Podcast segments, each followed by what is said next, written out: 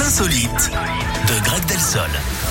Où est-ce que vous nous amenez ce matin, Greg On va à Londres, Eric, avec cette performance artistique. hein, À partir du 7 avril, au Design Museum, vous pourrez admirer l'œuvre de Ai Weiwei. Alors, il ne fabrique pas des téléphones portables, hein, comme son nom pourrait l'indiquer. Ouais. Non, lui, son truc, c'est de reproduire des œuvres d'art, de la peinture avec des Lego. Là, il expose Ah une reproduction des nymphéas de Claude Monet. Ça lui a demandé un peu de boulot. Hein.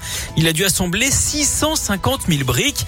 Une œuvre monumentale, complexe et puissante, hein, d'après le conservateur en chef du musée. Alors, on ne sait pas combien ça peut valoir exactement. En tout cas, beaucoup d'argent, hein, ce qui est assez logique quand on s'inspire d'une pièce de monnaie. C'est beau, bravo Greg. Merci, merci. Merci beaucoup, on vous retrouve tout à l'heure à 11h. À tout à l'heure. Avec plaisir, salut Greg. Black Amamir donc grandir dans un instant comme promis. Le tube mondial, le carton mondial du moment. Miley Cyrus également avec Flowers. À tout ça, c'est juste